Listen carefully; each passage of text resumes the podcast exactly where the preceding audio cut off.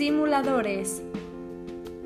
En esta materia educativa, los simuladores se han vuelto necesarios para ofrecer a los estudiantes un medio de experimentación en donde refuercen su capacidad de observación, análisis y toma de decisiones. Se presentan como un medio interactivo y dinámico que les brinda la oportunidad de recrear escenarios complejos de la naturaleza pudiendo aplicar los conocimientos teóricos, entender conceptos y procedimientos, estudiarlos y hacerlos conscientes de los resultados y sobre todo cómo pueden estos afectar el medio. Presentan un modelo o entorno dinámico y facilitan su exploración y modificación a los alumnos que pueden realizar aprendizajes inductivos o deductivos mediante la observación y la manipulación de la estructura subyacente, de esta manera, pueden descubrir los elementos del modelo, sus interrelaciones y pueden tomar decisiones y adquirir experiencia directa delante de unas situaciones que frecuentemente resultarían difícilmente accesibles a la realidad. También se pueden considerar simulaciones ciertos videojuegos que al margen de otras consideraciones sobre los valores que incorporan, facilitan el desarrollo de los reflejos, la percepción visual y la coordinación psicomotriz en general además de estimular la capacidad de interpretación y de reacción ante un medio concreto.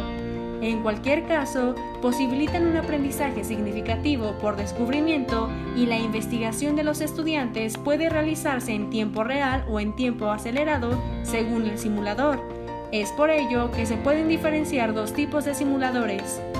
1. Modelos físico-matemáticos presentan de manera numérica o gráfica una realidad que tienen unas leyes representadas por un sistema de ecuaciones deterministas.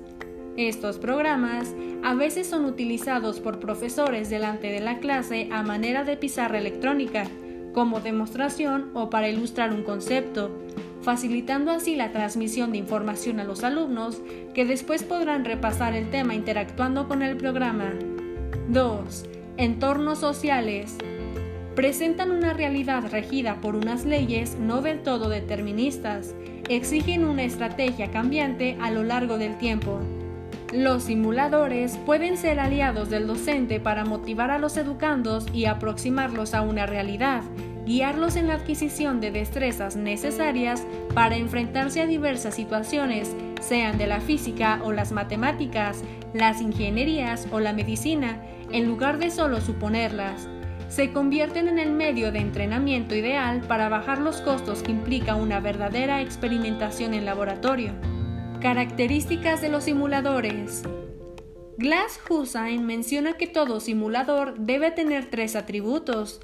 1. Imitar la realidad. 2. No ser real en sí mismo. 3. Poder ser modificado por sus usuarios. Por otro lado, para Navarro y Santillán, los simuladores tienen tres características principales. 1.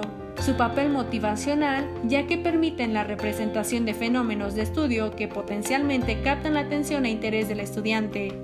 2. Su papel facilitador del aprendizaje, ya que el estudiante interactúa favoreciendo la aprehensión de saberes a través del descubrimiento y comprensión del fenómeno, sistema o proceso.